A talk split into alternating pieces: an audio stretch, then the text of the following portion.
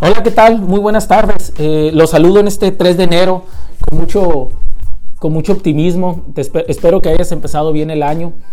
Y en este podcast te quiero, te quiero compartir información acerca de cómo tú que eres un profesional de las ventas o tú gerente que manejas eh, equipos comerciales, tratar de identificar las etapas en la cual si no pones atención puedes, puedes quedarte en el pasado. Así es, es decir, los buenos vendedores eh, que están acostumbrados a tener buenos resultados, muchas veces esos resultados afectan en ciertas ocasiones el criterio para seguir actuando. Los, resultados positivos muchas veces se convierten en el principal enemigo, en el principal enemigo de los vendedores. ¿Por qué? Eh, porque al tener resultados positivos y resultados, y esos resultados están dando, el vendedor o el gerente de ventas que tiene a su cargo vendedores comienzan a dejar o dejan a un lado los proyectos a futuro, es decir, aquellos proyectos o aquellas estrategias que le van a permitir eh, ingresar mejores resultados en un futuro. ¿Por qué? Porque están viviendo el momento de los buenos resultados. Entonces, el resultado afecta en ciertas ocasiones el criterio de los buenos profesionales de las ventas. Y no quiero que te pase eso, no, no me malinterpreten. Todos buscamos tener buenos resultados y nosotros vivimos de los resultados. Pero lo que estoy comentando aquí es que los resultados, los resultados que se estén dando muchas veces generan parálisis para la fuerza de venta buscar mejores condiciones en sus procesos de trabajo o mejores clientes. Entonces, muchos de los buenos vendedores que, gozan de resultados constantes durante mucho tiempo, lo que, lo que se provoca es que pierden el piso. Pierden el piso y comienzan a hacer acciones que van en su contra que, estas acciones que empiezan a hacer van en su contra. Y yo te quiero comentar cuatro etapas que yo veo que suceden con muchos vendedores, eh, que mi experiencia me ha dicho y, he, experimentado con muchos vendedores y muy probablemente yo pasé por alguna de estas etapas. Eh, pasan por alrededor cuatro etapas y esas etapas tenemos que reconocerlas, reconocerlas rápidos, si no podemos estar en condiciones de quedar en el pasado. Ok, y ahí, les va la primera etapa, ¿no? La primera etapa es cuando un vendedor tiene mucho éxito y gana confianza. Es decir, el vendedor está teniendo resultados, el vendedor los resultados son positivos, o, un gerente de ventas, ahora trasládelo con un gerente de ventas, es decir, hay resultados, están llegando clientes, están llegando pedidos, eh, están llegando prospectos a tu punto de ventas, dependiendo a qué te dediques, por lo tanto te sientes invencible, sientes eh, empieza a crecer la arrogancia entre la fuerza de ventas o el vendedor o el gerente. Empiezan a, distraerse debido a su ego y empiezan a decir, bueno, estoy haciendo bien las cosas porque los resultados están dando. Y ahí, y ahí está un tema que a mí en lo personal lo he visto constantemente. Gerentes que ya son gerentes muy maduros o vendedores que son muy maduros y como están teniendo resultados positivos, eh, asumen que lo que están haciendo es, es la mejor actividad posible por hacer. Es decir, no hay nada mejor.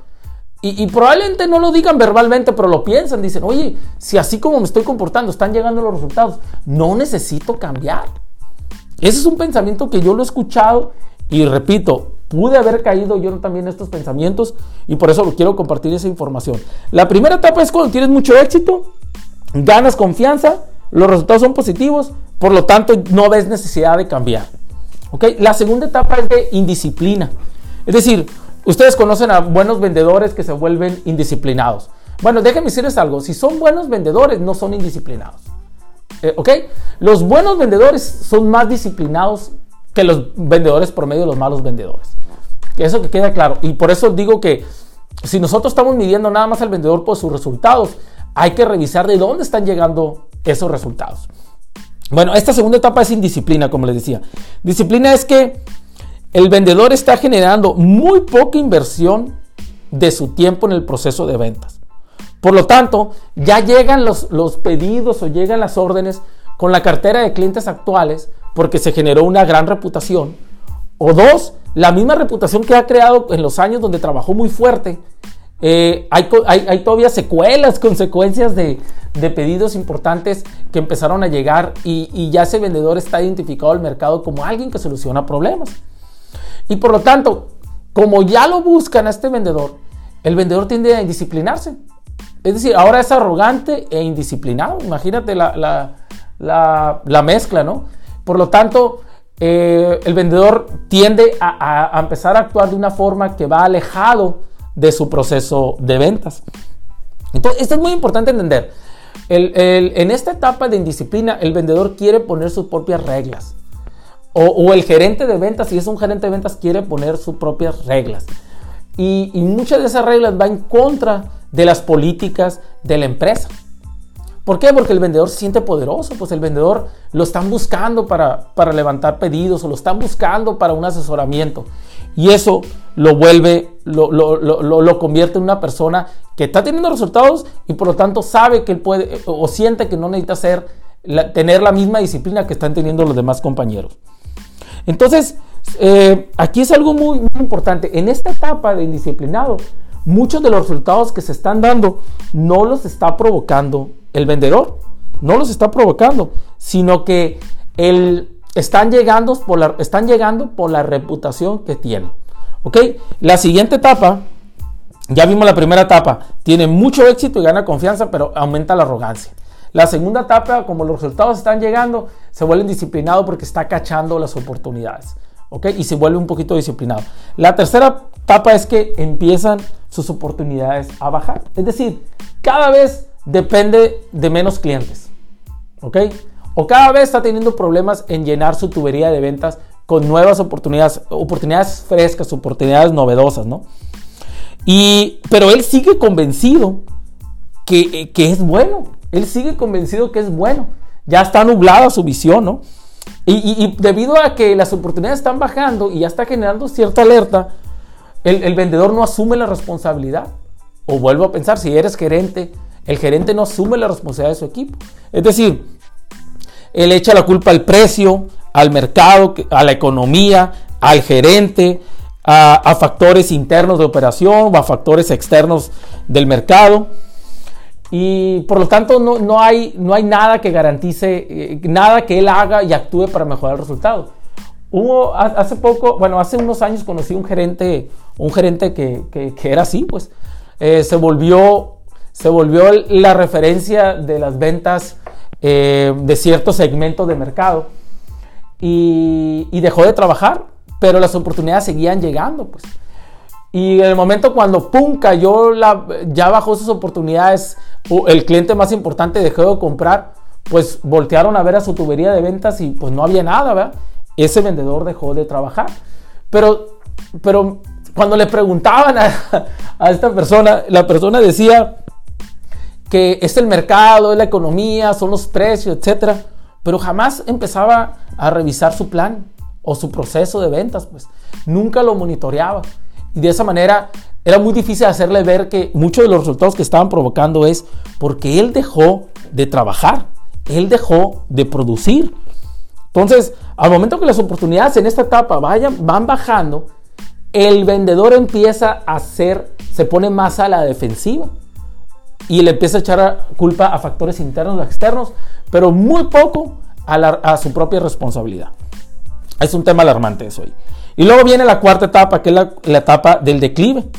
En esta etapa del declive es ya la compañía, el gerente o el director ya no lo ve bien ya, ya empiezan a, hacer comentarios como, ¿sabes qué? Es que ese, vendedor es bueno, pero tiene un problema de actitud. Ese es un, es un comentario clásico que, hacen los directivos hacia un vendedor o hacia un gerente.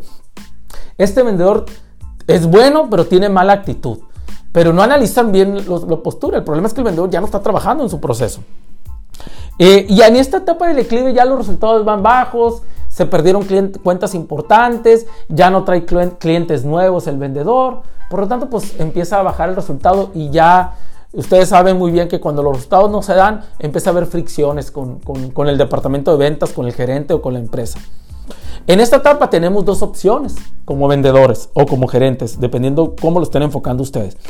La primera es, el vendedor necesita capacitarse, necesita renovar su mentalidad, necesita renovar su proceso, necesita renovar su pensamiento referente al mercado, necesita abrirse, necesita saber que ya lo que sabe le sirve, pero no es suficiente. Esa es la etapa más importante. La otra vez estuve viendo un video muy interesante de las águilas de las águilas, de estas aves muy interesantes que, que viven alrededor de 70, 75 años, pero cuando cumplen 40 se van y se aíslan a una, a una montaña y empiezan a renovarse, se empiezan, empiezan a tumbar su pico, se golpean en la cabeza para, para tumbar el pico y que nazca uno nuevo y con ese pico, con ese pico nuevo empiezan a, arrancarse sus propias uñas para que nazcan uñas más jóvenes, etcétera, etcétera. Es, decir, se empieza a regenerar eh, eh, eh, el águila, ¿no? Y es donde yo veo también a que hay vendedores que necesitan regenerarse, pues. Ya, ya cuando llevan mucho tiempo en ventas, se nos olvida que llegamos a ser exitosos porque usamos habilidades nuevas. Aprendimos algo nuevo.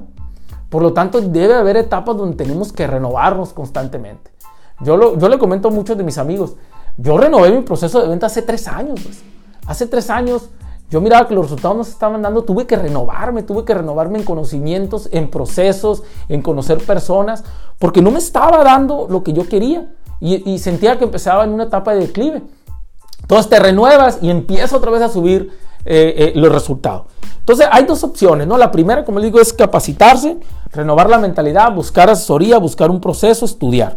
Y la segunda es, pues sigues con la mentalidad, Vives en el pasado, te sigues quejando, no creces y lo que va a pasar es que o despiden a la persona, ¿ok? O, o la persona se va a enfadar y va a buscar otra oportunidad, pero en esa oportunidad le va a pasar lo mismo. Y así va a llegar hasta que se retire o hasta que deje de trabajar. Es decir, si no creces, eh, eh, eh, en esta etapa de declive, te vas a convertir cada vez en un vendedor menos valioso para el mercado, no importando en qué industria estés. Como conclusión de este podcast, yo te quiero invitar a la reflexión de que no te esperes para estarte renovando en tu proceso de venta. Evita el declive. Y, yo te pregunto algo, ¿en qué etapa estás? analízate constantemente, ¿en qué, etapa, ¿en qué etapa te encuentras? ¿En la primera en que tienes mucho éxito? En la segunda que ya estás en un grado en disciplina. En la tercera que tus oportunidades están bajando, que son constantes, pues las oportunidades que están bajando. Tu ingreso, o sea, se está deteriorando en la oportunidad. En la etapa 3 tu ingreso va para abajo. O en la cuarta que ya es declive. Ya estás teniendo conflictos con, tu empresa con tu, o con tu jefe o, con, o en el departamento. Y, y, esa, y cualquiera de estas etapas, muchachos, se cura si tú constantemente estás renovando estás renovando tu mentalidad, tu, proceso de venta y tus actividades. No, no es La mentalidad es una etapa muy importante que tenemos que renovar, pero la mentalidad y el pensamiento debe estar guiado con un proceso comercial, con un proceso comercial.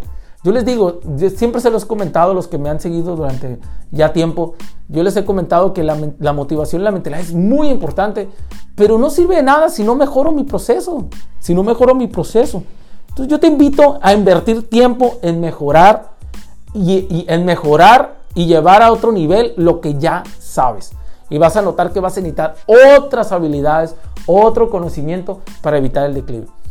Evita el declive, evita ser un vendedor del pasado, evita quedarte en el pasado y renuévate constantemente.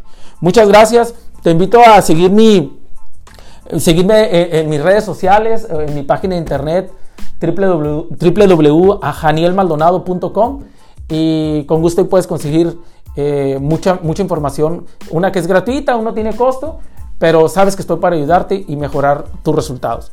Evita quedar en el pasado. Muchas gracias.